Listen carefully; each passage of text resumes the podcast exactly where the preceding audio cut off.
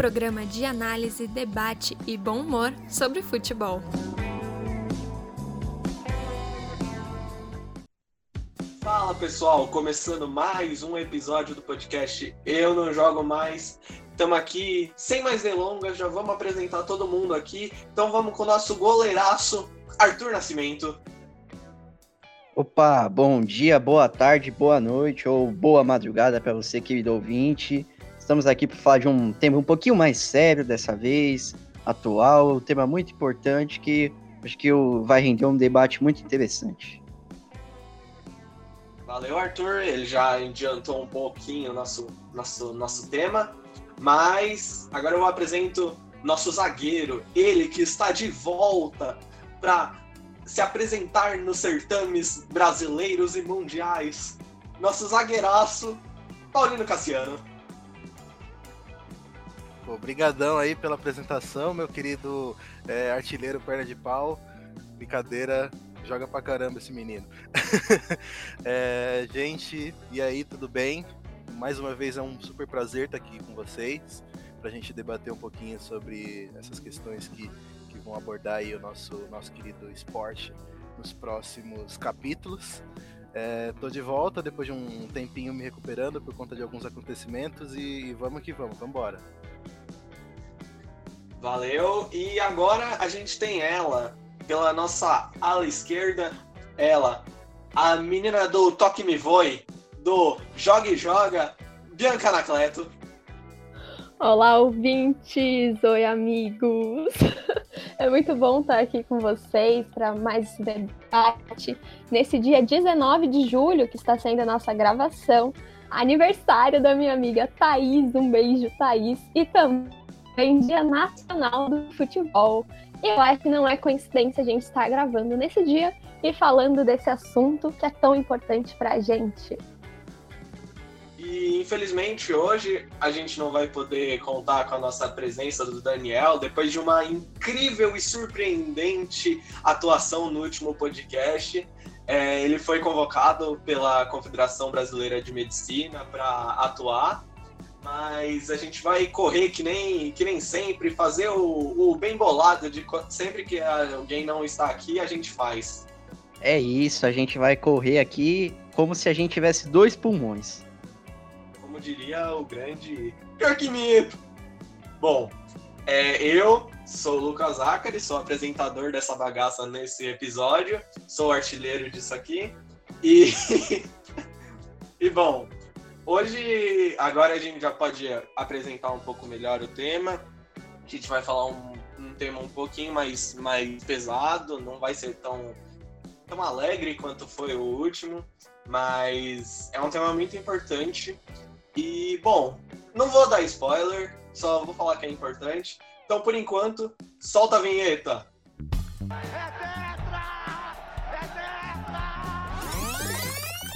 Calma lá é treta do dia. Eu falei que não ia dar spoiler, mas enfim, vocês já viram o título do, do episódio, então nem adianta falar muito isso. A gente vai falar um pouco sobre as consequências e possíveis previsões do que vai acontecer no pós-pandemia futebol. É, na realidade, a gente viu que muita coisa aconteceu nesse mundo do futebol e talvez tenha, teria que ter sido a última coisa a ser pensada, o futebol. Mas já que ficaram discutindo, aconteceu tanta coisa nesses últimos, nesses últimos dias, nesses últimos meses envolvendo o futebol. É, e muitas coisas que vão mudar para o futuro também, que podem mudar para o futuro. E acho importante a gente discutir tudo isso é, a gente tem várias vertentes aqui do que a gente vai falar. E a primeira delas que a gente vai falar vai ser sobre algo que está muito em voga nesse momento. Talvez não seja a que mais está em pauta nos, nas discussões por conta das últimas brigas entre. Enfim, a gente vai falar aqui mais tarde. Mas a primeira coisa que a gente vai falar vai ser sobre os protocolos de segurança e se eles vão continuar, né? É, especificamente aqui no Brasil, hoje, no dia 19 de julho, estão voltando dois campeonatos estaduais, o do Paraná e o de Pernambuco. São Paulo vai voltar na quarta-feira, dia anterior à publicação desse podcast, se tudo der certo. É, junto com o Rio Grande do Sul, mais algumas prefeituras estão adiando alguns jogos. É, ouvi falar que o Grenal vai, tem possibilidades em Caxias do Sul, se não me engano. É, na Bahia volta na quinta-feira, dia da publicação desse podcast, novamente, se tudo der certo. Sergipe e Minas vão voltar no fim de semana do dia 25, Pará no começo, Pará e Maranhão no começo de agosto, junto com o Rio Grande do Norte, que só no meio de agosto, é, muito por conta do crescimento das, da, do número de casos e mortes né, por coronavírus, que foi inclusive algo que cancelou o. Cancelou não, né? Foi paralisado o campeonato catarinense, que a gente tem uma representante aqui para falar daqui a pouco. É, Ceará e Paraíba também já voltaram. É, e tô, tirando o Rio de Janeiro, que já acabou o campeonato, o Flamengo foi campeão no último dia 16, 15, de, não, não, tenho certeza, na última quarta-feira antes do, do podcast ser gravado aqui, com a vitória do Flamengo, né? é, para alegria do nosso ouvinte Lucas Neri. E enquanto isso, todos os outros estados é, estão com incertezas. Alguns estão pensando em voltar, outros já estão falando que não, vão, não vai ter mesmo, outros vai voltar só no fim do ano, enfim, tem uma, uma grande incerteza. E o que eu queria falar para vocês é essa é a hora de voltar? Vocês pensam que essa seja o momento ideal para voltar? Bom, eu, eu não sou favorável a que o futebol retorne no Brasil nesse momento, porque o Brasil, ao mesmo tempo em que não obteve o controle da pandemia, de fato, é, não acho que não tem nenhum lugar que os números estão assim, muito baixos, é, quase nenhum contágio ou mortes a gente também não tem é, dinheiro e infraestrutura o suficiente para montar uma estrutura de isolamento para os atletas. É, como, por exemplo, em outros esportes até, NBA, ela tem o dinheiro para montar uma, uma bolha, é uma estrutura que coloque os 22 times juntos, times de basquete lá. Mesmo que os Estados Unidos estejam enfrentando problema, eu também não acho que é o ideal lá, mas pelo menos eles têm essa estrutura, tem testagem diária. Aqui no Brasil, é, tem teste. Já teve caso no Campeonato Carioca de jogadores testarem positivo no dia do jogo e ter a partida mesmo assim. Só eles não jogarem. Isso não é seguro. É, como também teve teste no Campeonato Catarinense de jogadores que entraram em campo contaminados. O teste foi feito um dia, o resultado saiu dois dias depois e, e jogadores estavam contaminados. Então, não é a hora de voltar aqui no Brasil, porque a gente as políticas públicas ainda não, não se encontraram, tem pou, pouca testagem de Covid, então não acredito que seja. Eu achei engraçado, assim, que o Lucas falou que temos uma representante do campeonato catarinense, né? No caso sou eu, para quem não sabe. Eu estudo na Universidade Federal de Santa Catarina, né? Então eu moro em Florianópolis. Neste momento não estou em Florianópolis, estou em São Paulo. Mas, enfim, isso que o Arthur falou do campeonato catarinense foi que do, da testagem, né, ter sido um dia antes do jogo e o resultado saiu um dia depois. O que rolou? Eu tô fazendo uma apuração sobre isso com um colega meu. E assim, o campeonato lá, tipo, eles fizeram um protocolo para Santa Catarina para retomar os jogos. Só que esse protocolo em Florianópolis, ele foi aplicado de uma maneira um pouco diferente exigiam que os jogadores fizessem o teste antes de entrarem em campo, para não ter ninguém contaminado jogando. Só que nas outras cidades, tipo, isso não era meio que exigido, sabe?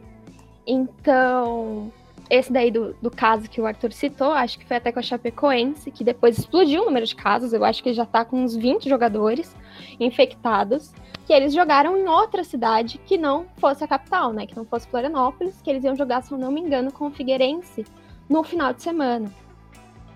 E aí eles fizeram esse teste pro final de semana, pro jogo do final de semana, e não para aquele jogo que foi o estopim para a paralisação do campeonato. E só explicando este fato, né? E eu também acho que não é a hora de retornar ao campeonato. Eu entendo, tipo, que o futebol é também uma, um ramo econômico que move muita economia, assim, querendo ou não, gente, envolve muito dinheiro nisso. E paralisado não rende nada, né? Então por isso eles estão tentando retomar aos poucos. E outra coisa, pensar no Brasil como um todo para retornar ao futebol, eu acho até um pouco errado, porque tem estados que estão melhores e tem estados que estão piores com relação à pandemia. Até porque o Brasil é um país gigantesco, um país continental, né? Então, quando você volta o campeonato em um estado, e não necessariamente no outro estado vai voltar. Você tem que analisar caso por caso. Mas pensando no retorno do brasileiro, onde envolve o país todo, você tem que fazer um protocolo muito bem pensado e elaborar isso de uma maneira que contemple todas as regiões, todos os estados e as realidades diferentes que estão sendo enfrentadas nesta pandemia. Então, acho que sim, a testagem é obrigatória. E tem outro ponto que eu até levanto para vocês, que é a Série A tem condições, assim, muitas vezes, não sei se muita condição, de testar quase todo dia seus jogadores. Mas a Série B não. A Série C, muito menos. E a Série D, que, tipo, tem risco até de não acontecer, sabe? Então, você coloca em risco essas vidas e você vai responsabilizar o clube de testar todas essas pessoas. Ah, aí eu coloco outra questão: a CBF vai dar algum auxílio para os clubes menores é, terem esse dinheiro, essa infraestrutura para testar os jogadores pelo menos tipo, três vezes por semana, para testar toda a comissão, sabe? Então é um problema muito, muito grande, assim. Não é tipo, ah, vamos voltar e vamos voltar. Não, tem que ter um grande pensamento aí de um protocolo muito bem elaborado. Bom, gente, eu acho que, que se a gente acha ou não que, que, que, o futebol deve voltar ou não, isso é meio que um consenso, né? Todo mundo, a gente tem a certeza absoluta de que não deveria, é, por conta de tudo que a gente está vendo que está acontecendo. A gente é, continua sendo, e vamos continuar provavelmente, sendo o segundo país no mundo em número de casos, e, e com uma. Isso está se propagando cada dia mais. A gente tem quebrado cada vez mais recordes e atrás de recordes.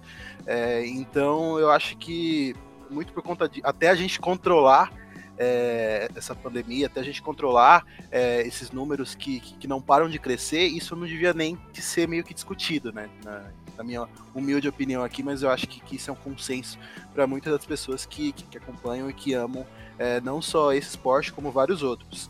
É, mas indo um pouco mais a fundo, é, como a Bianca bem explicou aí, a gente tem diferentes é, cenários, diferentes situações é, no, em todos os estados que a gente tem no Brasil, em todos os campeonatos diferentes. É, e tem uma outra questão também que está muito envolvida nisso, é, que aí ela falou sobre os aspectos financeiros, né, é, sobre os campeonatos, mas também tem é, os aspectos financeiros dentro dos próprios clubes, porque a gente tem, né, mesmo na Série A, ou até o, a Série D, não sei, a gente com certeza tem times, tem, tem clubes que, que eles têm um faturamento muito maior, né? Eles têm um faturamento é, que vem de, de, patrocínio, que tem é, muito mais nome, muito mais torcida, enfim, tem várias questões envolvidas. Então a gente também tem times é, que eles podem ser capazes de oferecer um pouco mais dessa proteção para os seus jogadores e tem outros times no mesmo campeonato que não tem como oferecer um décimo daquilo, sabe? Então é uma, uma, é uma disparidade assim muito acentuada. Então a gente tem não só os, os pontos do próprio campeonato ou da distribuição de verba entre os próprios campeonatos da, FB, da CBF, como também dentro do, dos próprios times. Então é, é uma coisa assim, a, a desigualdade ela vai da pontinha do mindinho até o topo da cabeça, assim, se a gente fosse colocar o campeonato como um corpo aí. Não, não, não, não tem como é, a gente ter é, um campeonato que funcionasse de maneira igualitária para todos nesse cenário, nesse momento, é, com os padrões que a gente tem aqui no Brasil. É, então, é, é, é, a desigualdade, como eu falei, ela está em tudo isso, né? Ela está implicada desde o, da, da questão do, da divisão dos campeonatos até a, a, a situação de cada estado e a situação de cada clube, de cada equipe, que é uma coisa muito, muito desigual no Brasil. Não dá para você é, comparar um, um, time do Flamengo com um time que tá na Série B, na Série C, né? Porque, poxa, não tem nem o que falar. Não, eu, eu acho muito isso também. É, só uma coisa que eu pensei, é, bom, Brasileirão Série A tá voltando dia 8 de agosto. Dia 9 de agosto, perdão. Dia 8 de agosto é a final do, do Paulista. Voltando dia 9 de agosto, tá? Até quando o portão fechado? Porque eu, eu falei para vocês até, eu duvido muito que até outubro não queiram voltar com, vai, 20% da, da lotação máxima. Isso é um problema. Porque, por exemplo, na, na testagem, na, no protocolo da Federação Paulista, agora para as últimas rodadas do Paulista e para a fase de mata-mata, você tem 200 pessoas previstas para estar no, no, no, campo. Né? No campo, nos arredores. Agora, sei lá, 20% do, da Arena Corinthians, acho que é 40 mil pessoas. 20% são 8 mil pessoas. Como é que você vai botar 8 mil pessoas dentro de um estádio? E além disso, você vai ter, se vai permitir público, vai ter que ter mais segurança. Se vai ter que ter mais segurança, vai ter que ter mais segurança fora do estádio. E com isso, você vai ter que ter mais imprensa, porque vai ter mais coisa para cobrir, vai ter que cobrir é, estádio. Então todo o protocolo vai acabar, vai acabar se perdendo, sabe? É, eu tenho real muito medo de que as torcidas voltem o quanto antes, por, justamente por esse movimento que está tendo de querer se espelhar na volta dos campeonatos na Europa, sabe? Na França já está tendo público, é, mas não é um motivo para ter aqui no Brasil. Se está voltando lá, é porque tem números completamente diferentes da realidade daqui, da realidade de cada estado. Eles têm muito dinheiro também. Eles sabem como manejar isso. Aqui no Brasil você não tem isso. E acho que outra coisa também é, por exemplo, o outro protocolo de que tem que ter máscara no, nos bancos de reserva, tem que ter separação. No primeiro jogo de volta, o primeiro jogo de volta Jorge Jesus já estava sem máscara. O ex-técnico do Flamengo é, já estava sem máscara e tudo. E não é. Ah, do Flamengo. Não. Todos os times vão ter isso, sabe? Porque o cara vai querer gritar com, com o ponto esquerda, ele não vai conseguir com a máscara gritar. O ponto esquerda não vai ouvir. Então tem muito disso, assim, é muita coisa em volta que, que as pessoas não vão seguir, sabe? Esse é o meu maior medo. E aí você vai ter um boom de casos, como teve em Santa Catarina, e é muito provável que tenha em outros lugares, assim. É, em Minas, por exemplo, tá tendo, tá tendo explosão de casos e eles estão querendo voltar dia 26. É, é muito perto as coisas, sabe? Tem. Que tivessem morrendo, sei lá, 100 pessoas. Mas não, é, tá morrendo 300, 400, 500 tá morrendo muita gente para querer voltar agora, sabe? É, é um momento muito delicado. E mais um ponto importante também é que dentro do contexto brasileiro, em que o isolamento social não foi algo que se estabeleceu muito bem, não, não houve uma política pública muito clara em relação a isso, vai servir como mais um exemplo para as pessoas saírem de casa. Não que elas estejam precisando, porque já em muitos estados que a pandemia está longe de ser controlada, já está abrindo tudo porque cansou de ficar fechado.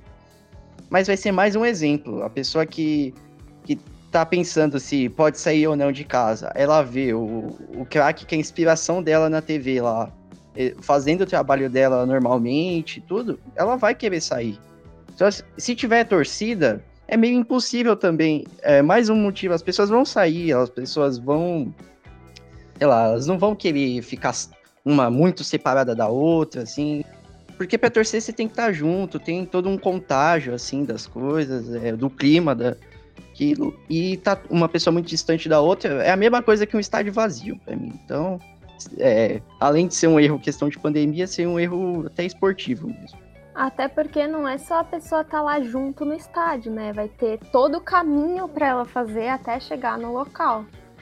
Então é tipo um trabalho muito gigantesco e você não pode controlar a vida da pessoa, sabe? Assim, tipo, ai, o que, que ela vai fazer até o caminho no estádio, quando ela vai se encontrar com as outras pessoas? Será que ela vai estar tá seguindo as as normas assim que estabelecem o uso de máscara.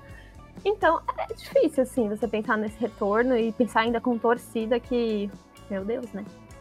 É realmente muito difícil a gente pensar é, também no retorno das torcidas aos estádios.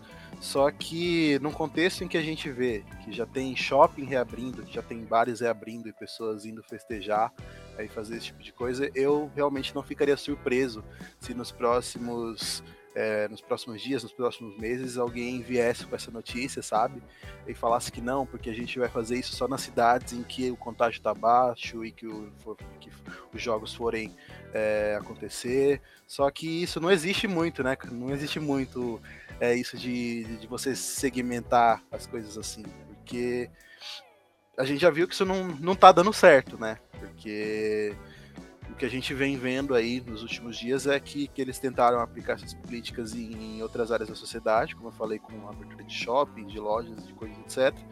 E o que a gente vê é um grande boom de casos né, em diversos estados do Brasil que, a princípio, tinham é, números até que relativamente bons assim de controle de todo esse, é, é, de todo essa, esse caos que a gente está vendo é, por conta dessa pandemia.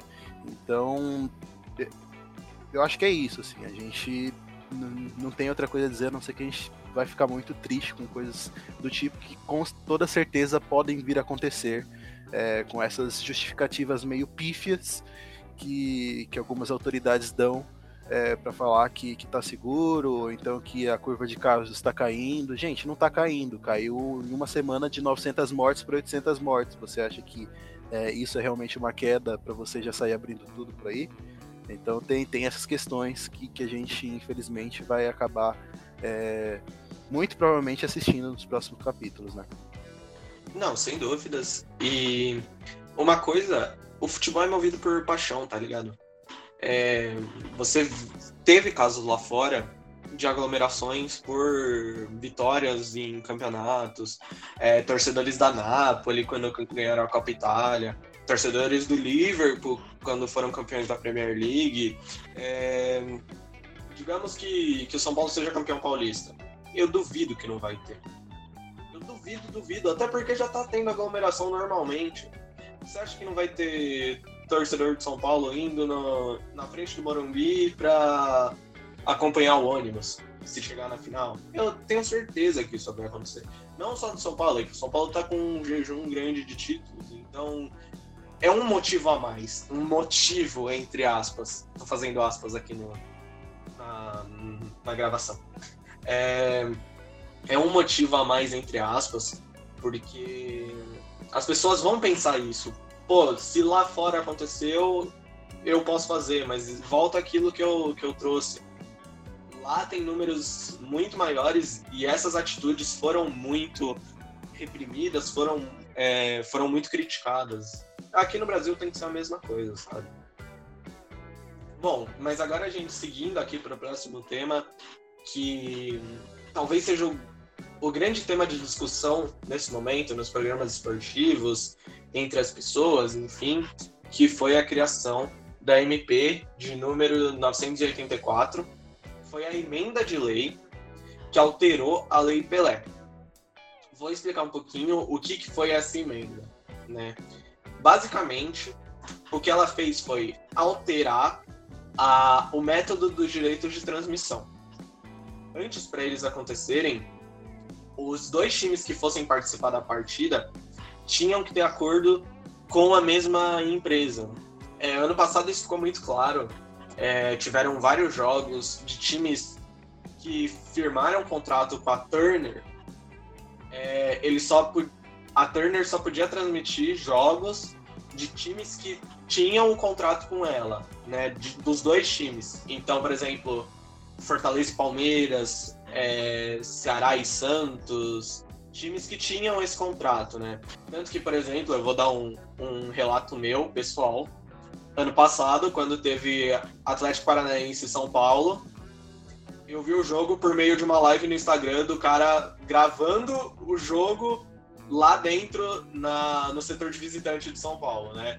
Então eu assisti o jogo assim porque haviam alguns apagões, né? Não, não tinham transmissões. Se a pessoa, se tinha um time com um contrato com a Globo e outro time com um contrato com a Turner, né, no caso.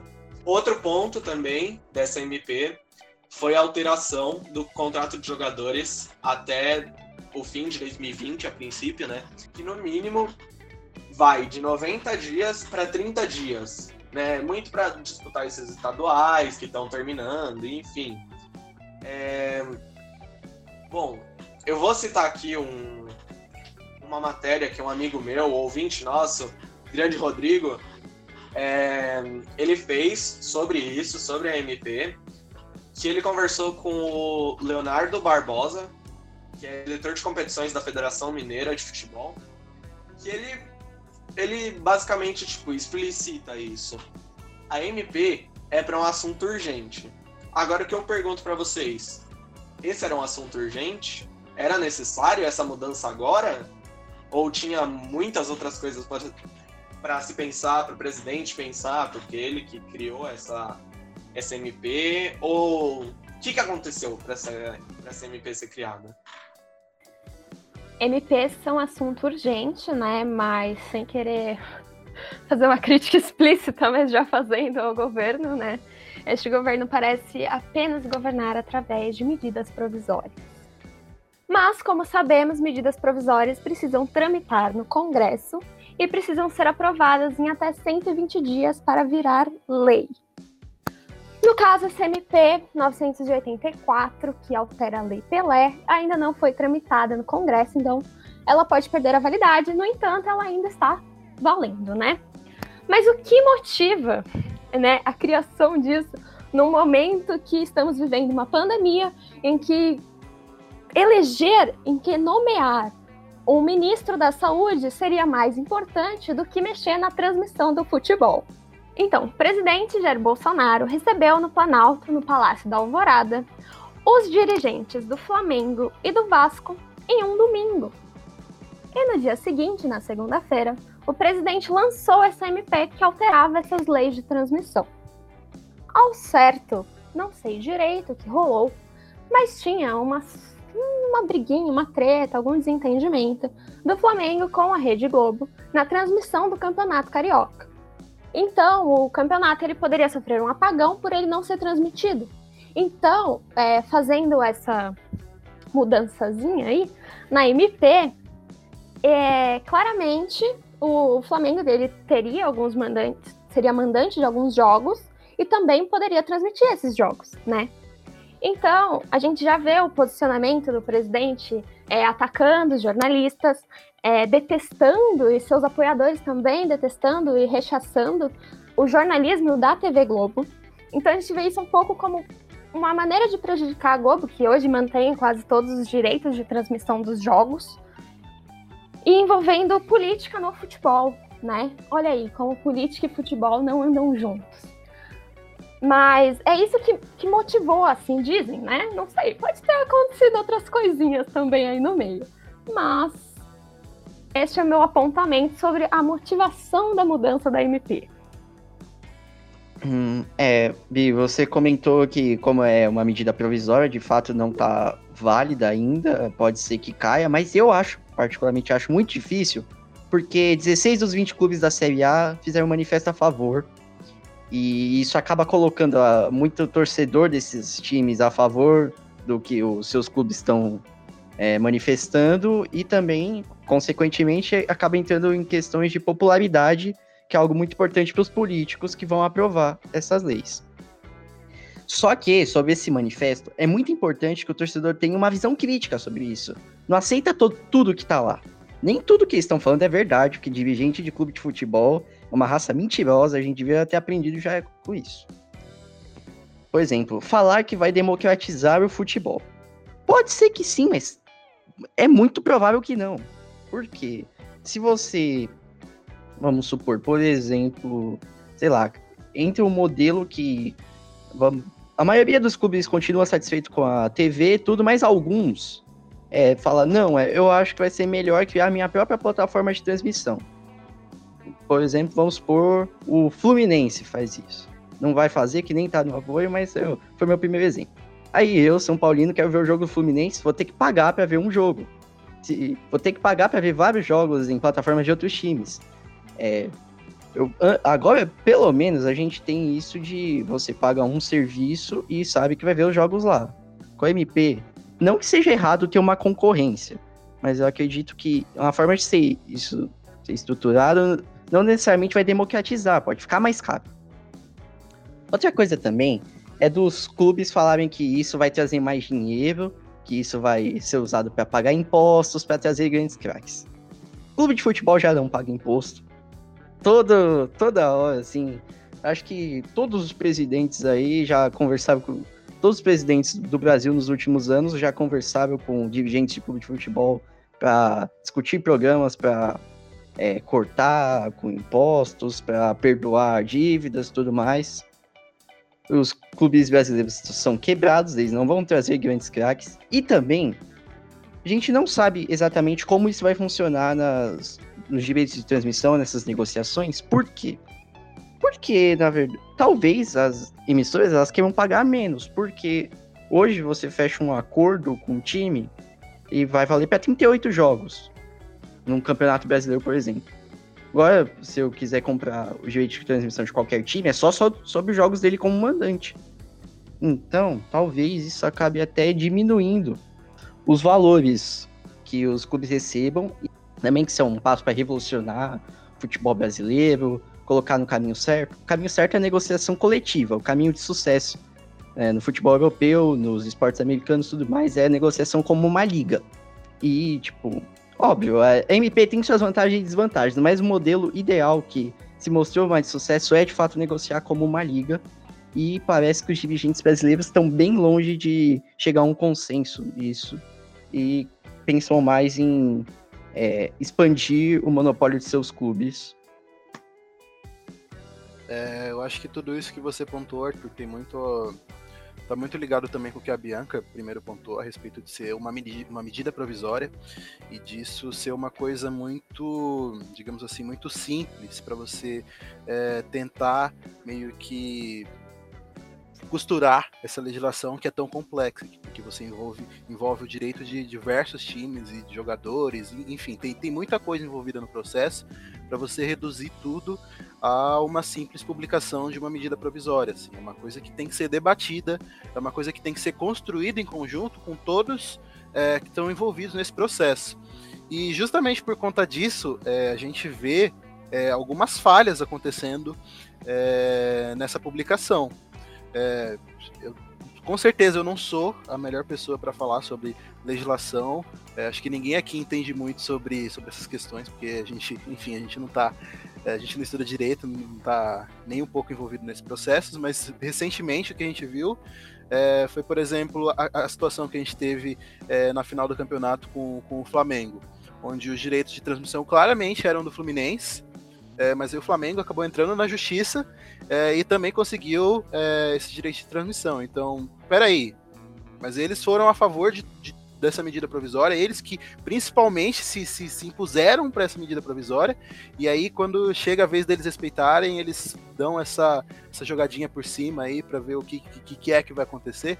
É, então, gente, é uma coisa muito parece que realmente foi feita para atender os interesses de alguns grandes clubes aí, né? Não querendo citar nomes, nem nada do tipo, mas é, é muito frágil, assim, é muito, como eu falei, é uma coisa muito complexa para você fazer em uma coisa tão simples assim, tipo, não dá pro, pro Bolsonaro ir lá em um momento como esse, que, como a Bianca falou, ele realmente não devia é, estar preocupado com esse tipo, esse tipo de, de, coisa, né? Ele devia estar mais preocupado é, em atender às necessidades sanitárias do país que ele governa, que tem mais de 200 milhões de, habitantes, é, mas que a gente vê aí essa preocupação que completamente descabida.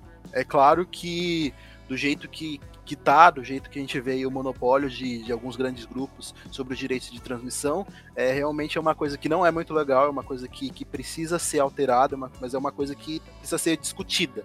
É uma coisa que a gente, como eu falei, a gente precisa construir a várias mãos é, com a participação de, de, de, todos os clubes. Não dá para você ser, não dá para você ser negligente e monocrático quando se trata de um assunto como, como esse, sabe? Não dá para você tomar uma decisão por conta própria.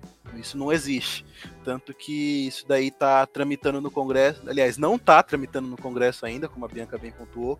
E se for realmente acontecer, provavelmente vai ser lá pelos últimos dias, porque tem, tem muitos pontos a serem realmente é, discutidos sobre isso.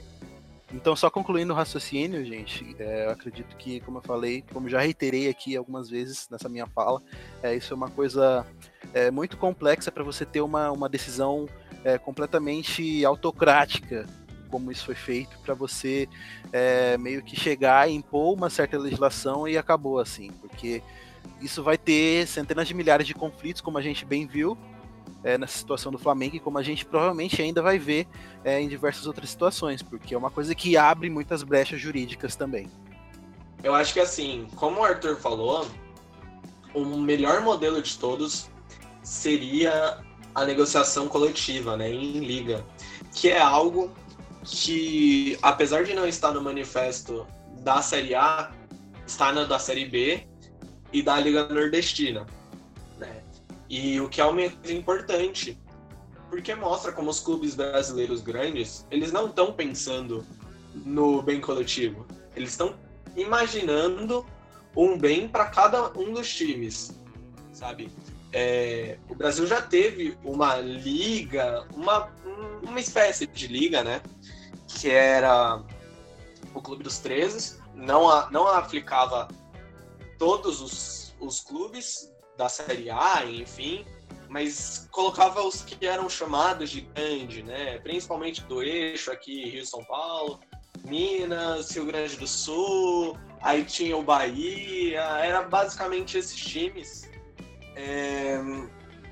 Mas esse bloco ele foi cortado justamente por um interesse próprio de um time que foi o André Sanches. Ele quebrou o Clube dos 13, né? Ele, ele interrompeu o Clube dos 13 justamente por tentar favorecer de alguma forma econômico o Corinthians, né?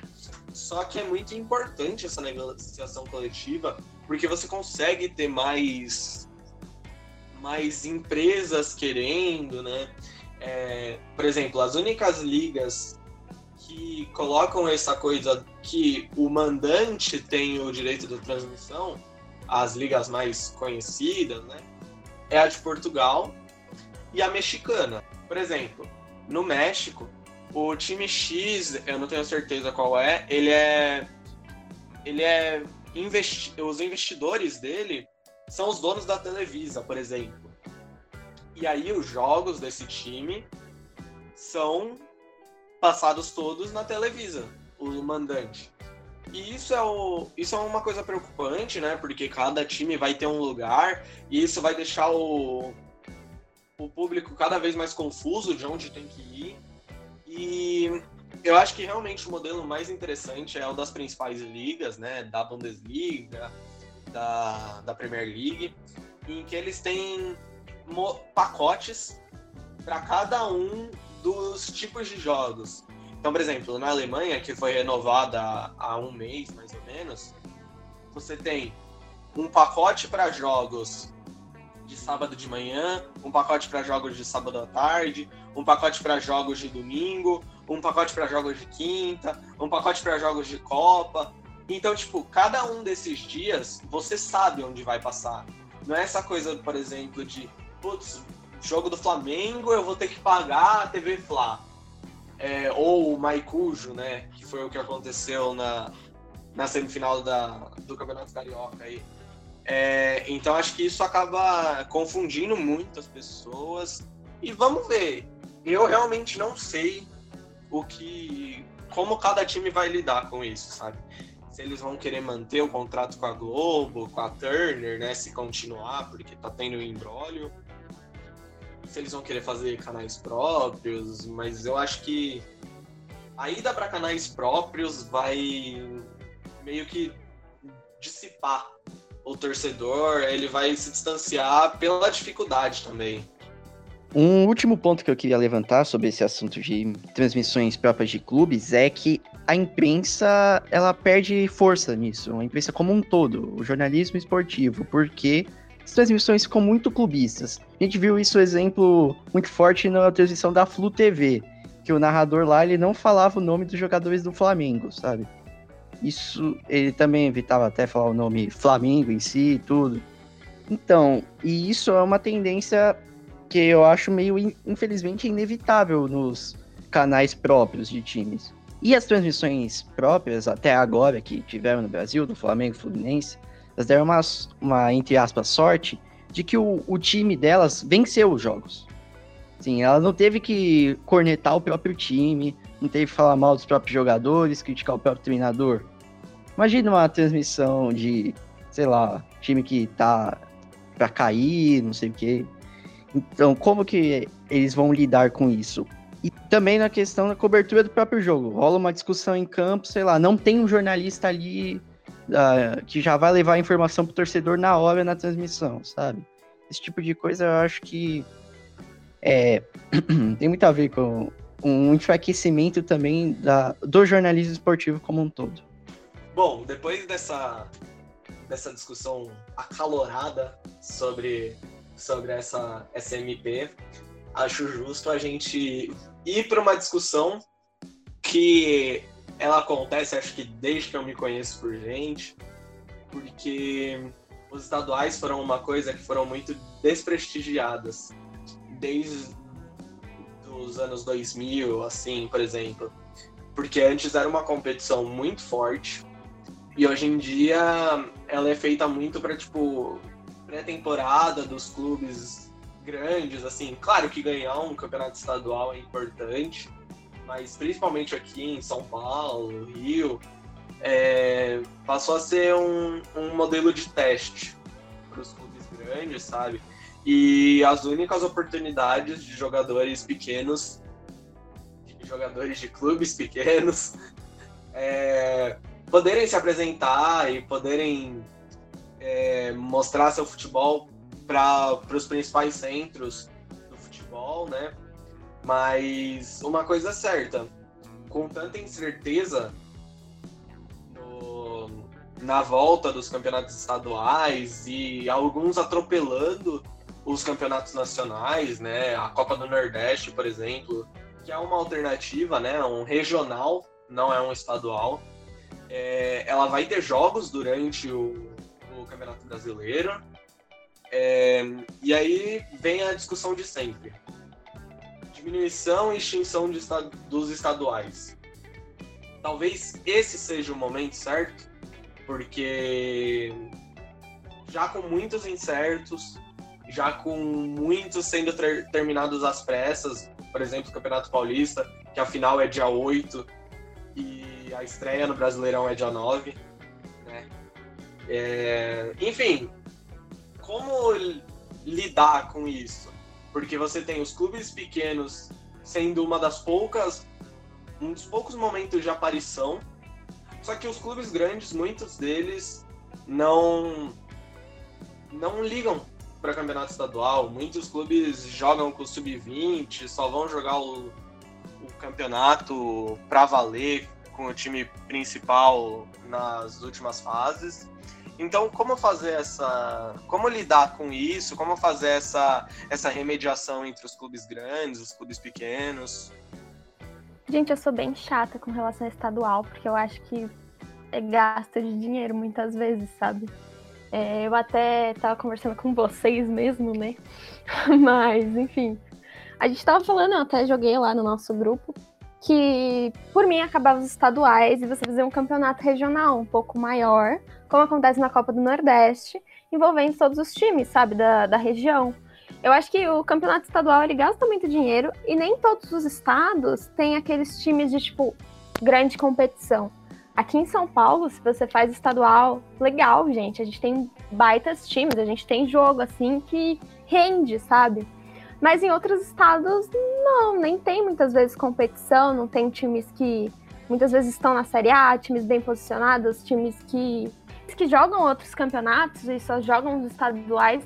Aí às vezes se, não sei, sinceramente, que estadual é um gasto de dinheiro muitas vezes ou fazer um campeonato estadual mais curto até, não sei, ou padronizar os campeonatos estaduais, porque se você vê um campeonato carioca, você fica, hum, não tô entendendo nada aqui.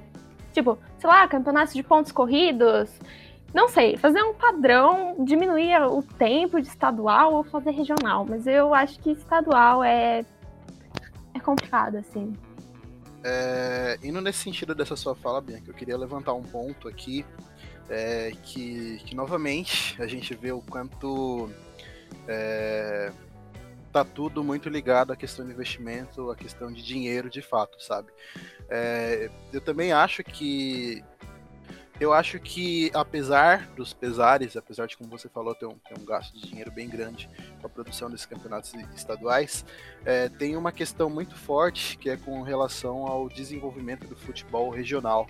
É, em cada região. Eu acho que, que esses campeonatos, apesar dos pesares, eles têm uma grande importância para os times assim não tão conhecidos que disputam eles, porque muitas vezes você vê grandes talentos que, que que afloram para os campeonatos nacionais e que até são vendidos é, como promessas para o futebol europeu, etc., é, jogando nesses clubes, é, fazendo participação e se, se destacando justamente nesses campeonatos.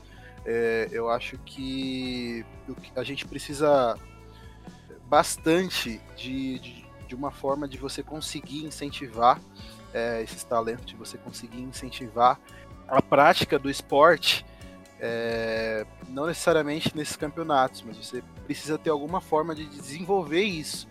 É, e nesses casos, o que você tem são, são esses campeonatos, assim. Então, eles, eu vejo que eles têm a sua importância. É uma importância meio que errada, sabe, que eles têm, porque isso não, não, não deveria ser é, tarefa, não devia ser papel desses campeonatos. É, então, como eu falei, eu acho que, está tudo muito ligado a uma questão de, de, de políticas de, de possíveis políticas de incentivo que, que, possam vir a existir. Também concordo que a gente teria campeonatos que podem ser muito mais é, competitivos se fosse algo mais regionalizado, eu acho que talvez no sul principalmente. É, em alguns lugares nem tanto, como você bem falou, aqui em São Paulo a gente tem algum, alguns times do interior que, que batem de frente que, e que não batem de frente, né? Eles batem mesmo no, nos clubes da capital é, mesmo com, com um grande montante de investimento que eles têm a, mesmo, a menos, é, mesmo com, com todas as condições precárias, etc. É, ainda tem uma, uma grande qualidade em vários times que a gente vê é, por aqui. Mas é, dando a minha humilde opinião, acho que, que tá tudo muito atrelado a essas questões que eu falei, sabe? Tem, tem muito.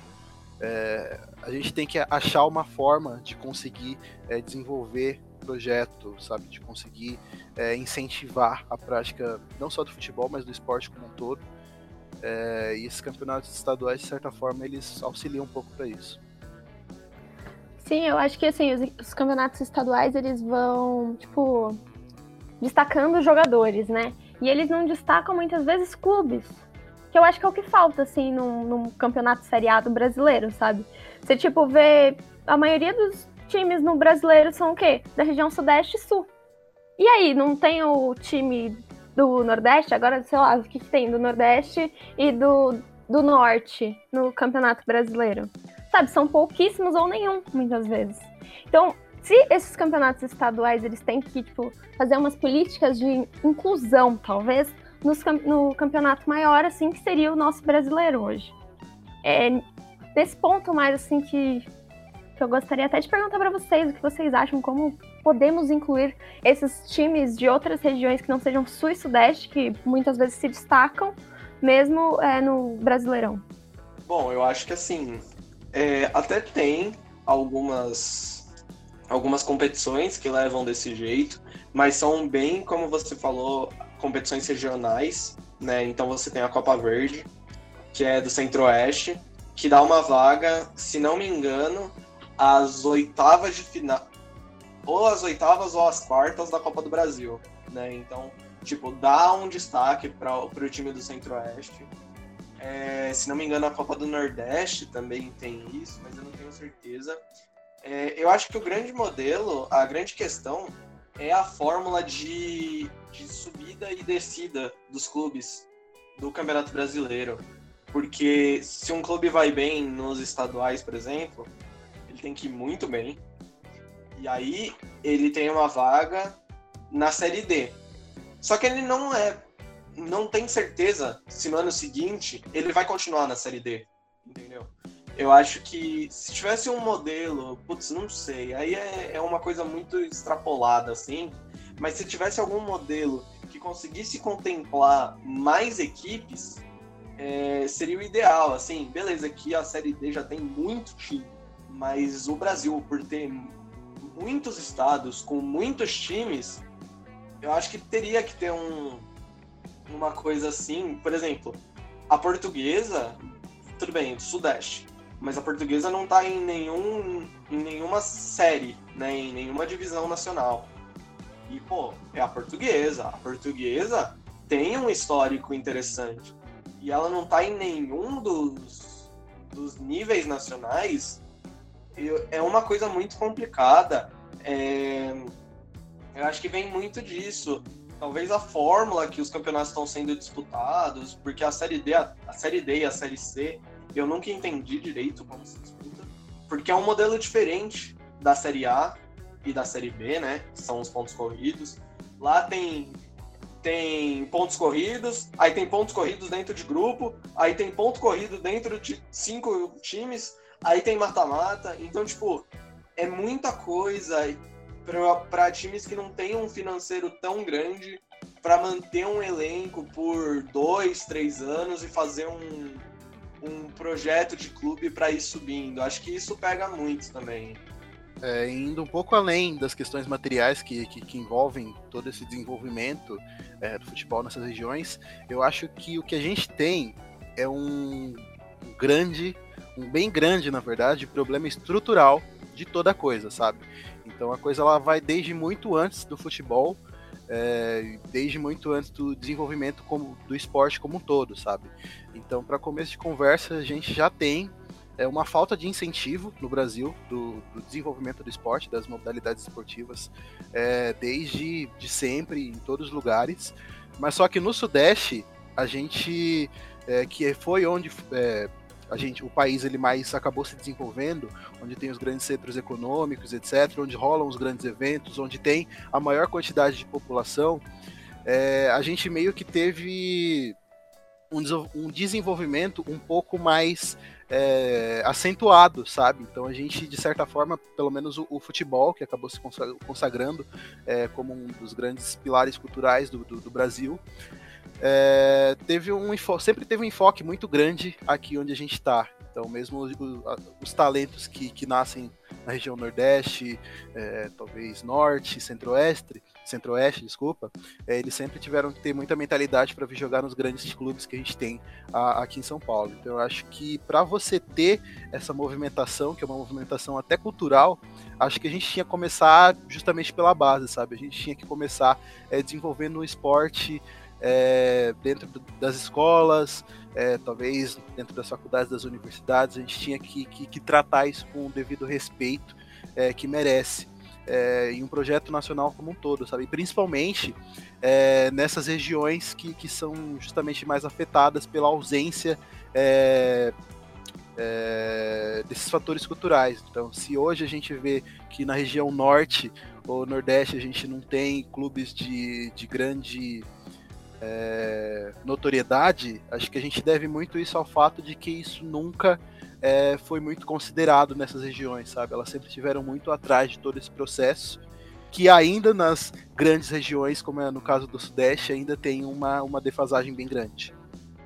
Uma outra coisa também que eu, às vezes, eu penso sobre tudo isso, que, tipo, nos anos 90, anos 80, tudo, o futebol brasileiro, ele era muito mais bagunçado por diversas outras questões, mas ele era mais inclusivo. Por exemplo, na primeira divisão, você tinha mais times, você tinha mais estados representados, mais pessoas que podiam ver os grandes craques do futebol brasileiro atuarem lá.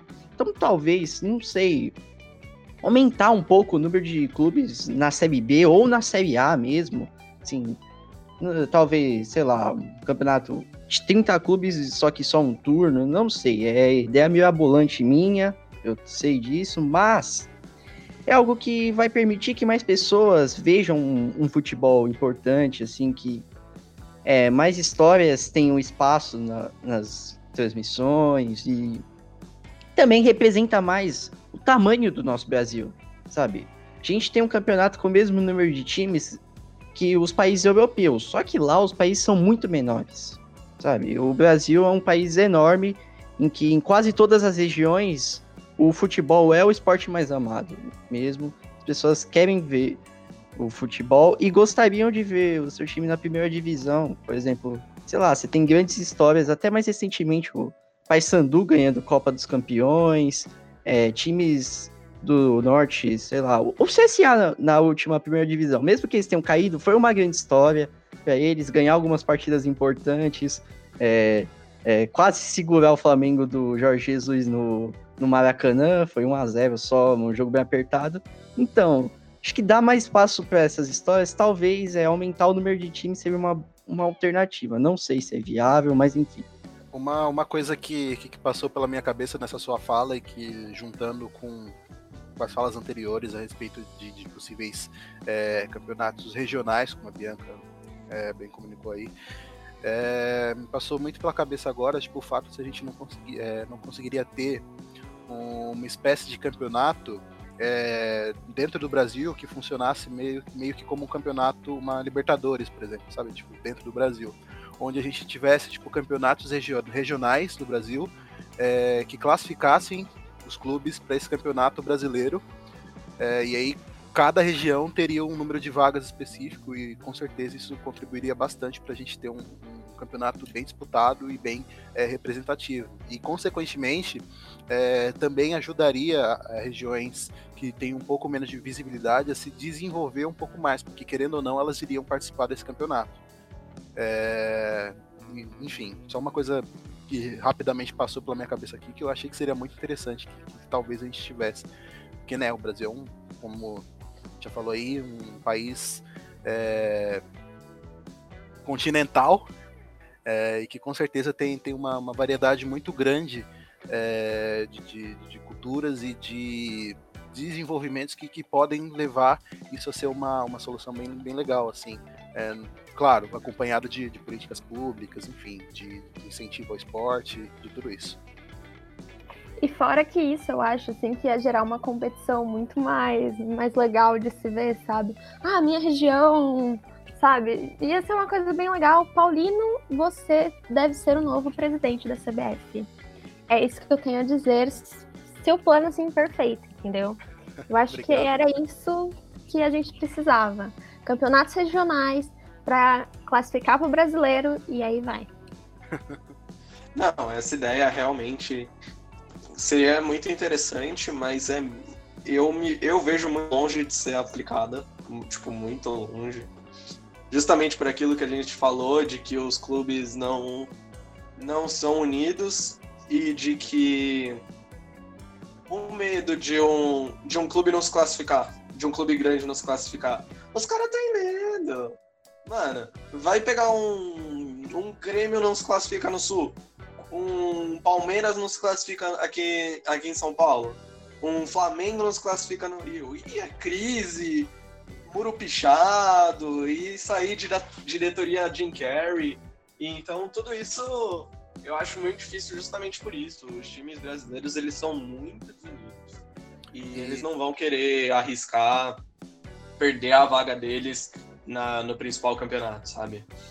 E só complementando o que você falou, Lucas, também tem, tem a questão de que esses clubes que, que eles estão lá no topo, né, da visibilidade, etc., e que eles têm os, os privilégios deles, é muito, é muito difícil deles quererem democratizar isso, porque isso acaba sendo mais rentável para eles na maioria das, é, na maioria das situações, né? Então, com certeza, grandes clubes aí que têm é, muito mais poder é, que tem muito mais influência, não, não, não iriam gostar é, de ver isso mais dividido é, em campeonatos desse estilo, como eu falei, apesar de que isso fosse ser assim, sensacional. Meu último comentário sobre o assunto é que se isso estivesse em voga, o Corinthians não se classificaria para o campeonato nacional, né? Porque tá quase sendo rebaixado no Paulista. Então, assim, só queria jogar no ar assim mesmo, já que já que os dois corintianos estão mais em ênfase com esse modelo, eles, eles não estariam na Série A desse, desse campeonato. Olha, meu querido, eu acho que você está analisando as coisas muito fechadamente, tá? Tem uma série de, de questões que você precisaria avaliar para, para esse funcionamento é, desse modelo aí, e as coisas com certeza seriam muito diferentes entre todos os clubes. Então, eu acho que não dá para a gente ter essa visão fechada, tá bom? Vai lá e outra coisa. Vai e lá ganhar coisa. o seu paulista que você não ganha há não sei quantos anos. E não haveria pandemia neste modelo, tá bom? Nós estaríamos super bem, tá? Bom, mas eu acho que uma coisa, seguindo já para o próximo tema, eu nem sei quantos temas vão ter, né, por conta do, do tempo do, do podcast, mas batendo muito na tecla que o Paulino falou de projeto, de, de ter um incentivo aos esportes, tem um modelo do, do futebol aqui no Brasil que ele é com, não completamente, mas muito deixado de lado, né? Que é o futebol feminino. O futebol feminino, em muito, ele é precarizado, ele é deixado de lado. É, muitos times criaram é, elencos do, de, de futebol feminino para poder disputar a Libertadores masculina, né? Que essa foi uma exigência da Comebol para disputar a Libertadores masculina, você tem que ter um time feminino, né? É, você tem até alguns projetos mais interessantes, caso do, do São José, é, o caso do São Paulo, o caso do Palmeiras, do Corinthians, que são times que têm bastante, bastante, não tradição, porque são times novos, né? Mas são times que estão mostrando, mas é um número muito inferior ao número de times que que tem no masculino, por exemplo. É, Brasileirão da Série A do, do feminino volta no dia 26 de agosto, já tinha sido disputado as cinco rodadas, e da A2 só volta em outubro, né? É, agora, uma coisa que eu queria falar é, todo mundo sabe que a pandemia, ela afetou muito os clubes. É, vocês acham que tem um perigo grande dos clubes desistirem desse dessa proposta de clubes femininos, né, de, de times femininos e se há um alento de patrocínio, de como é que vai ser a situação do futebol feminino daqui para frente? Só para começar, né, quando acho que foi em abril mais ou menos, a CBF deu um auxílio com relação aos clubes, né, financeiro, os clubes femininos para a série A1 deu 120 mil e para a série A2 50 mil para os clubes. Só que aconteceram muitas coisas com relação aos clubes femininos, né? Essa crise fez com que alguns dirigentes de alguns clubes dos times femininos, né, e obviamente, né, dos times masculinos também, não pegasse essa verba repassada para esse campeonato pro feminino e fosse aplicada no campeonato masculino, tá? Então, assim, óbvio que vai ser afetado. Agora que a gente está conseguindo, né, a gente é mulheres, né, conseguindo se impor no, no esporte, no futebol principalmente, que é um campo dominado por homens, a gente tem que colocar isso. É, não só com relação a jogar futebol, mas também como jornalistas esportivas, né? Então, claro que vai afetar o futebol feminino e muito, né? Nesse momento de em que você tem que cortar verbas, você tem que ir eliminando coisas, certo? Para você manter a sua gestão. Só que essa gestão, você tem o dinheiro, só que você não sabe gerir muitas vezes. Eu acho que esse é o principal problema aí dos clubes brasileiros, né? A gestão. Enfim, então, da onde você vai cortar? Cortar, na real, né? Da onde você vai cortar? Do que é menos rentável. E o que é menos rentável? O futebol feminino do que o masculino. Então vai cortar patrocínio, vai cortar as verbas, não vai ter repasse. Assim, é uma crise bem grande para o futebol feminino, só que vamos continuar, né, lutando para que essa modalidade ela não, não seja apagada de novo. É, eu acho que fica muito nítido é, e muito triste também o que acontece é, no futebol feminino. Quer dizer, ficou muito nítido né, com, com essa pandemia, todo o descaso que a gente vê, é, principalmente com relação ao, ao pagamento de, de salários para as atletas, é, de, de, uma grande falta de respeito que a gente vê com essas pessoas realmente. É, saíram algumas notícias aí sobre algumas atletas que tiveram que, que entrar com recurso na CBF é, a respeito desse, desse repasse que, que eles tiveram para os clubes que, que a Bianca aí falou, que alguns clubes eles simplesmente é, não repassaram ou então repassaram é, muito menos do que eles deveriam repassar, repassaram só coisas que, que, segundo os dirigentes deles, eles afirmam que acham que seriam necessárias. E, cara, é uma coisa assim. É, muito, muito triste quando você, você para para ver é, que enquanto no futebol masculino que a gente vê no campeonato tem salários aí que, que batem a, a, casa dos milhares de reais, no futebol feminino tem atleta lutando para conseguir é, ter um auxílio da parte dos clubes que, que, que, cheguem a mil reais, sabe? Então é uma coisa, é uma coisa surreal assim de você de você assistir, de você você ter essa noção, porque você tem é, sem dúvida nenhuma, como desenvolver uma grande qualidade técnica. O Brasil, com certeza, tem mulheres incríveis que jogam nesse esporte que teriam como fazer é, do Brasil também o país do futebol feminino. Né? Porque quando a gente fala país do futebol, é, acho que tem vários, várias aspas nisso daí, né? Porque é um país que, que não incentiva abertamente é, a toda a sua população não, não, não sei se merece tanto assim ter esse título. É, a Bianca tá até comentando aqui comigo por fora da gravação, porque tem, tem, tem muitas trabalhadoras que, que elas não são é, sequer registradas em CLT, é, muitas jogadoras no caso, né? De fato, trabalhadoras, é, e que tem os contratos que são feitos de maneira bem pífia, assim mesmo, sabe? Tem, teve um caso de uma reportagem que eu li de uma jogadora do, do Atlético Goianiense que ela tinha o contrato, mas parece que o contrato era de, de, de cerca de um mês, eu não, não, vou lembrar o nome dela aqui certinho agora, é, mas aí ela estava esperando receber esse auxílio do, do, do, clube e o clube simplesmente revogou, é, não revogou, a, a dirigente de, de, alguma coisa lá do clube é, simplesmente divulgou uma nota, ou então falou com a imprensa assim que não ia pagar porque o contrato dela não estava estabelecido para aquele tempo, sabe? É, já tinha meio que vencido assim, isso quer dizer que eles não iam dar é, o mínimo auxílio. E esse auxílio, como eu falei, eu acho que era de, de cerca de, de 500, 600 reais, uma coisa assim.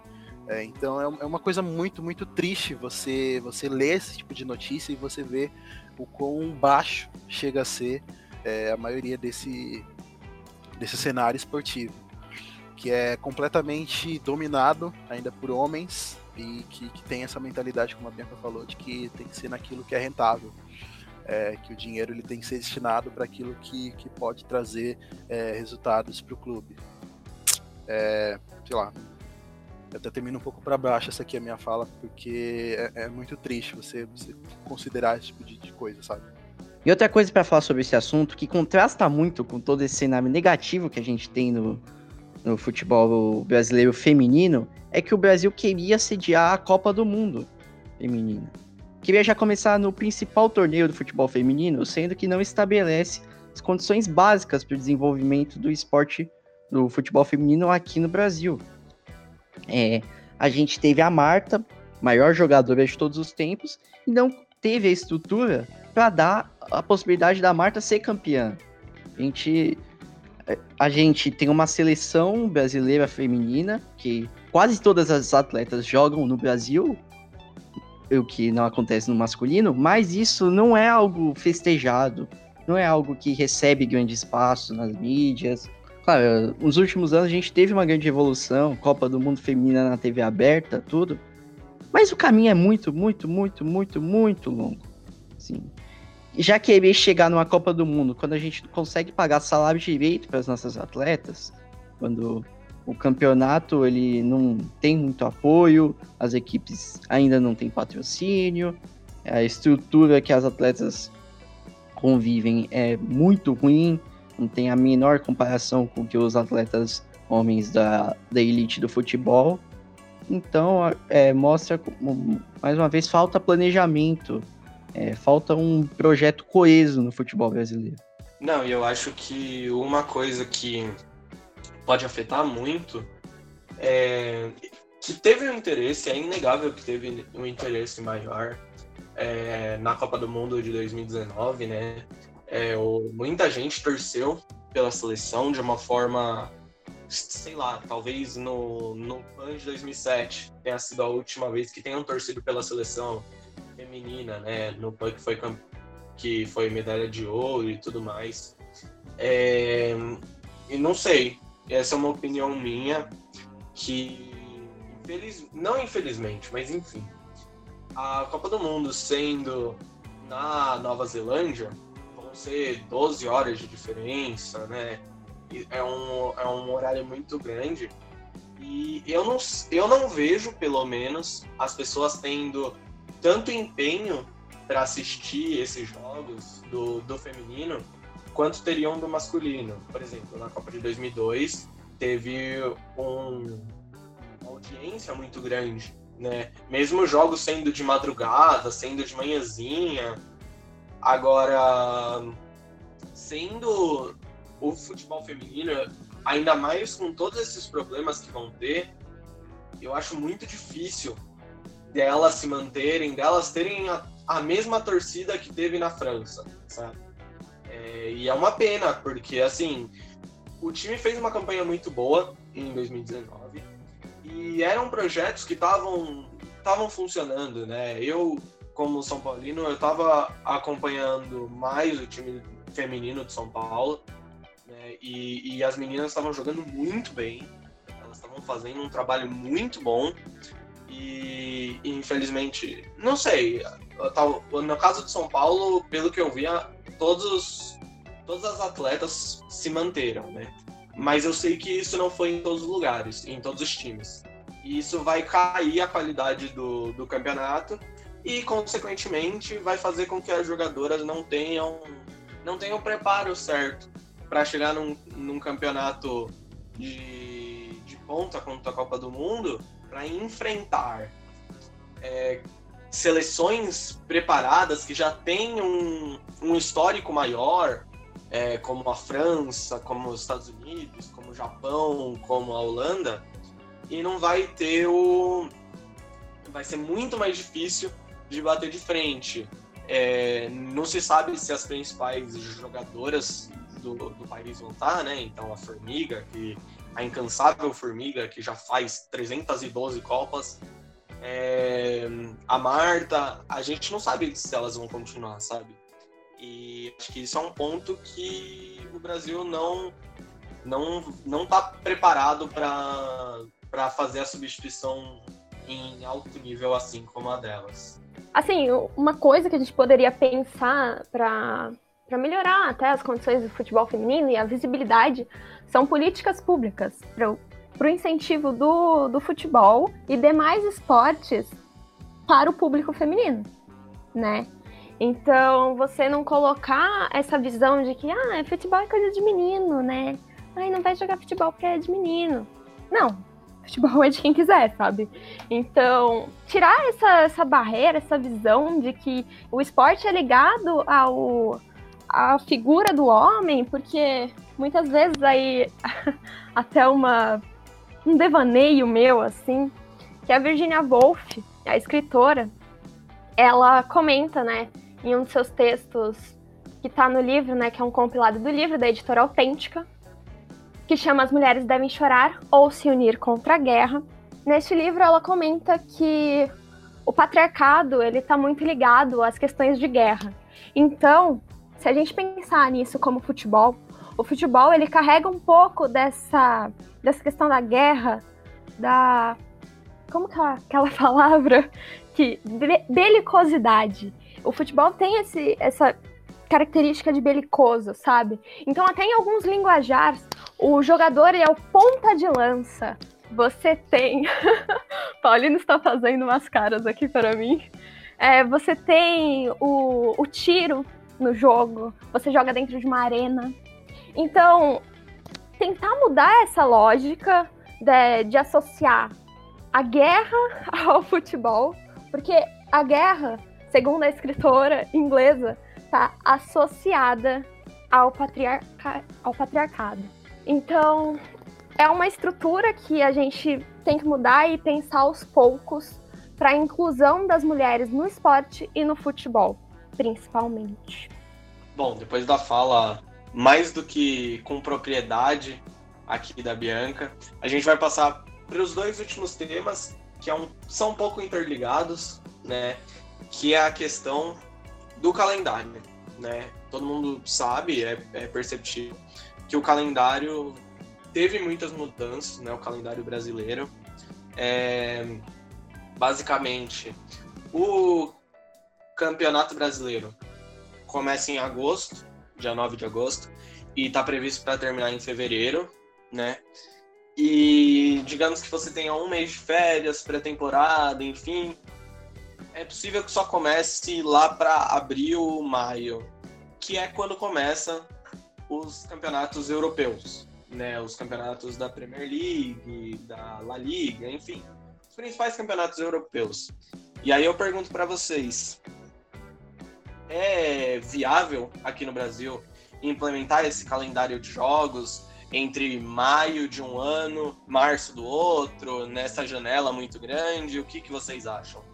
É, eu particularmente não sou muito favorável a essa mudança, a não ser que ela seja feita pelo calendário da Comebol como um todo. Ah, ou seja, a Libertadores e a Sul-Americana adotem também esse calendário. É, por que eu não sou favorável? Porque se, se você adotar esse calendário, mas a Libertadores ainda não, é, fica muito confuso. Tem janela de temporada no meio da Libertadores, muda completamente a lógica da competição. Além disso, também tem a questão cultural aqui, a gente não pode esquecer disso. Acho que é só aceitar essa questão de ah, é assim que a Europa faz, vamos fazer também. Acho que tem uma mentalidade do que, que eles são os colonizadores do futebol, sabe? Acho que respeitar a nossa cultura é muito importante. O futebol sul-americano é muito rico, já tem muita história, já ganhamos dos europeus muitas vezes. Eu acho que essa coisa da temporada em si, ela, ela é assim que o, o torcedor sul-americano vê, o torcedor brasileiro vê dessa forma. Então acredito que, a não ser que um estudo da Comebol com os clubes de todos os países da América do Sul é, identifique que essa é a melhor maneira, que vai adotar nas competições todas assim, porque isso vai é, ajudar a diminuir os impactos das janelas de transferências europeias no meio de nossas temporadas, aí eu acho que pode ser pensado. Mas só o Brasil fazer isso eu sou contra. Não, eu, eu concordo contigo. É, eu acho que não, não deveria ter, ter essa mudança. Lógico que se tiver isso do estudo, mas eu acho muito difícil. Até porque se você for parar para pensar, é, imagina você jogar num campeonato brasileiro às quatro da tarde no Serra Dourada, em Goiás. É um calor em janeiro. É um calor e um mormaço absurdo você jogar às 11 da manhã no Fonte no... na Fonte Nova, na Bahia. É um calor muito grande. O, o, calor que tem aqui no Brasil, a quentura, como as pessoas gostam de dizer, é, é muito forte. E para fazer uma atividade física de, de intensidade, ela é muito diferente de outros lugares. Pô, beleza. É, lá, no, lá fora eles pausam a temporada por conta da neve. Mas. Mas a neve dura tipo. Um mês. Duas semanas. É, aqui o calor dura em muitos lugares cinco meses, seis meses, sabe? É, e o clima muito seco também dos, dos lugares, isso, isso é muito difícil para a prática do esporte. Então acho que realmente, se você praticar o, o calendário europeu aqui no Brasil, é, seria uma forma, acho que a única justificativa seria isso de não tirar os jogadores no, no meio do ano, como acontece geralmente. Mas seguindo, então, como eu disse, o nosso próximo tema seria ligado, porque na última semana, né, na semana que a gente está fazendo a gravação, a FIFA anunciou os horários e as datas oficiais para a Copa do Mundo de 2022 no Catar. A Copa do Mundo, que todo mundo espera, é, vai acontecer entre os dias 21 de novembro e 18 de dezembro. Pela primeira vez, a Copa do Mundo vai ser no fim do ano, né? Talvez seja uma coisa diferente, porque os jogadores lá de fora vão estar próximo ao auge.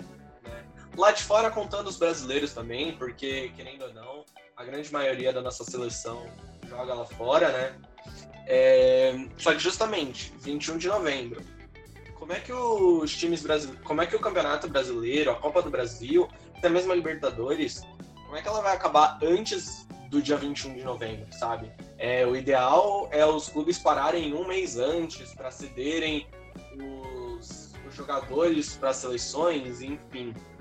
Mas como vocês acham que vai, que vai rolar isso? É, eles vão parar um mês antes mesmo e aí voltar depois? O campeonato vai acabar um mês antes? Eles vão parar uma semana antes? Eles vão parar um dia antes? O que, que vocês acham que vai acontecer? Olha, pra falar a verdade, eu acho que a principal palavra que pode resumir isso daqui é depende. Eu acho que depende de muita coisa, tipo, muita coisa mesmo. É, como a gente acabou de ter uma discussão sobre tipo, a, a questão dos estaduais é, e sobre como isso vai ficar e sobre a, uma possível europeização do calendário é, do futebol brasileiro, é, de como que, que a gente vai estar em questão de, de, de saúde pública, se a gente já vai ter é porque, né, talvez não é nada certo ainda, né? A gente não tem certeza de que em 2022 a gente já vai ter é, uma situação completamente controlada sobre o que a gente está vendo é, atualmente. A gente, pelo amor de Deus, que sim, por favor, é, mas não, não dá para afirmar com 100% de certeza. Então eu acho que é, eu não sei necessariamente como prever essa situação. Eu acho que é, depende de muita coisa, muita coisa mesmo é, e de como que, que os, principalmente os campeonatos brasileiros eles vão, vão se adaptar, acho que também vai depender de como que eles vão se desenrolar é, a partir do que acontecer no pós-pandemia. Mas pensando sem pandemia, acho mais provável parar o campeonato e depois continuar, como acontece com a Copa América. Então tem a pausa para rolar a Copa América e depois volta, sabe? Então, conhecendo o Brasil, assim, e um mundo sem pandemia, que não terá mais coronavírus, eu acho que é uma pausa e depois retoma.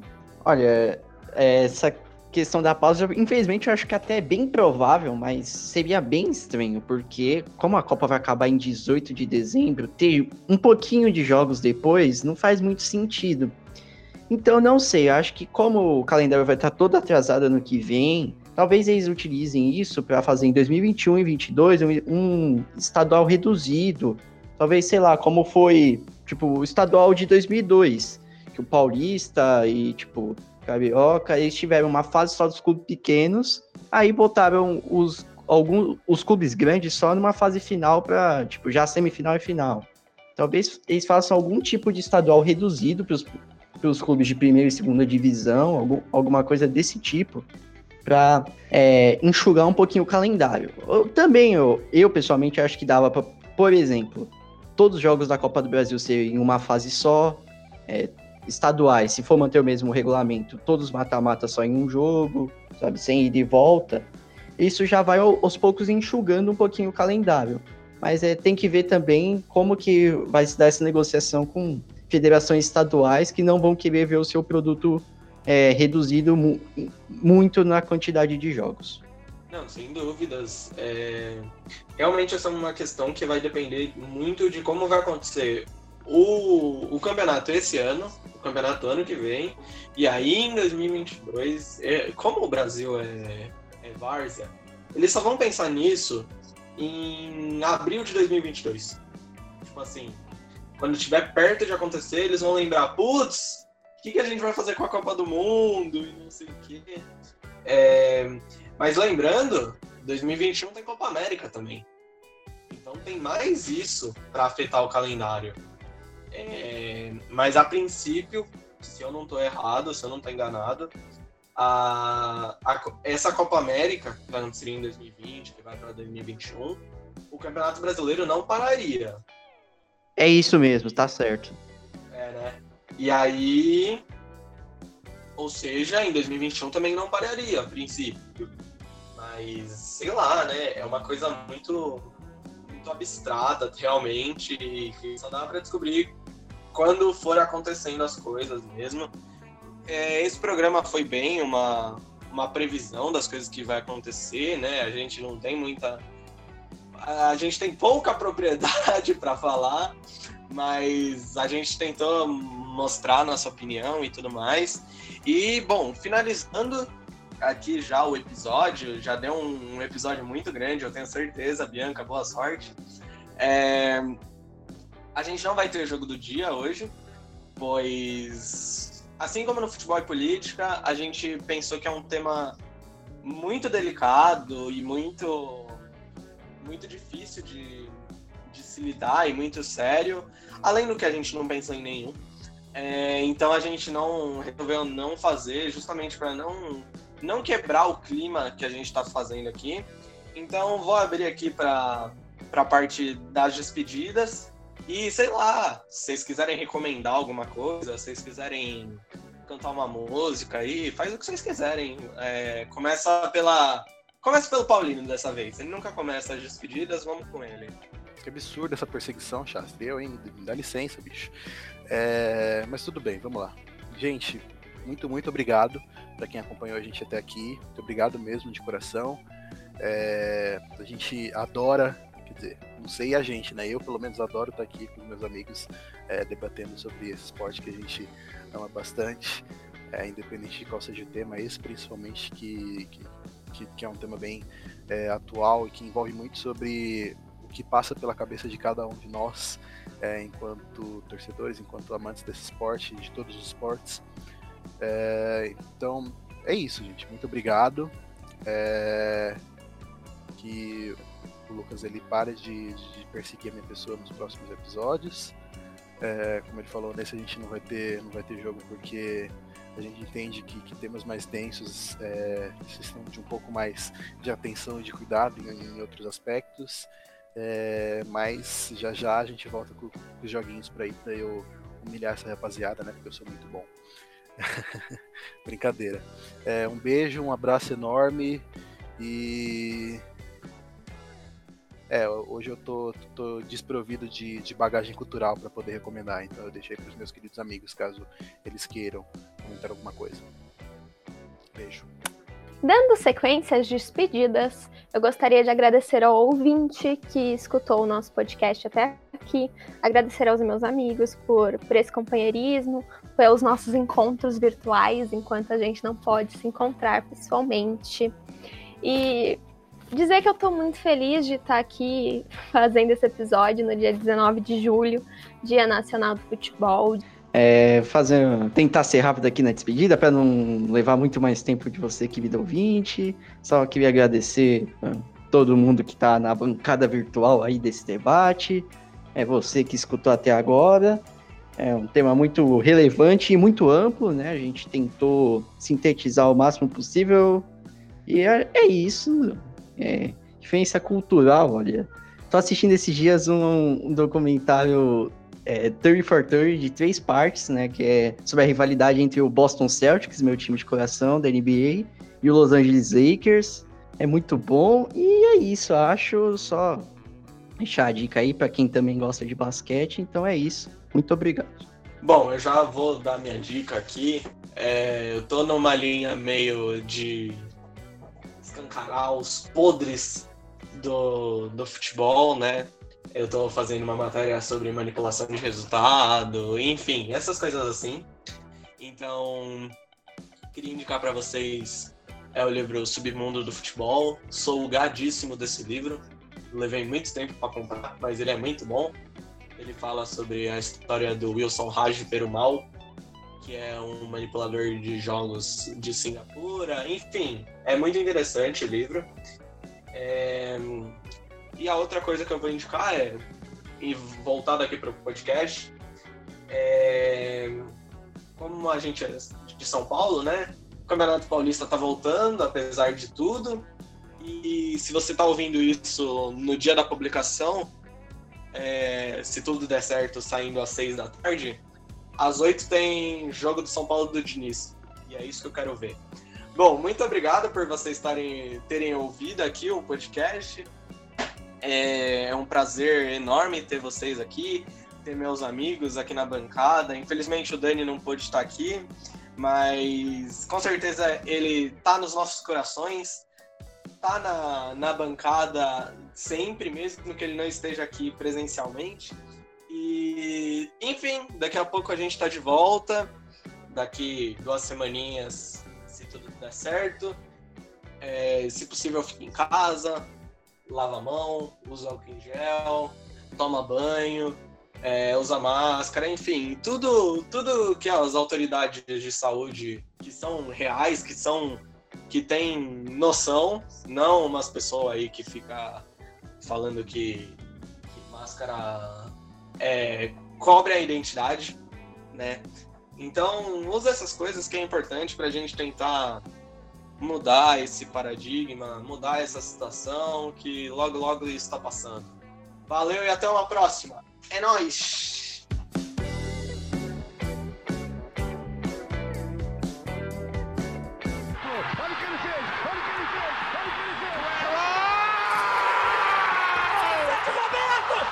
Nossa Senhora! O impossível aconteceu, meu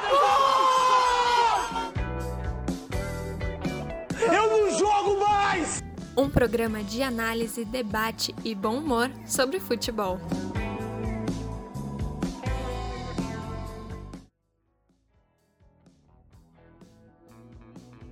Este programa foi produzido por Arthur Nascimento, Bianca Anacleto, Daniel Inoue, Lucas Zacari, Paulino Cassiano.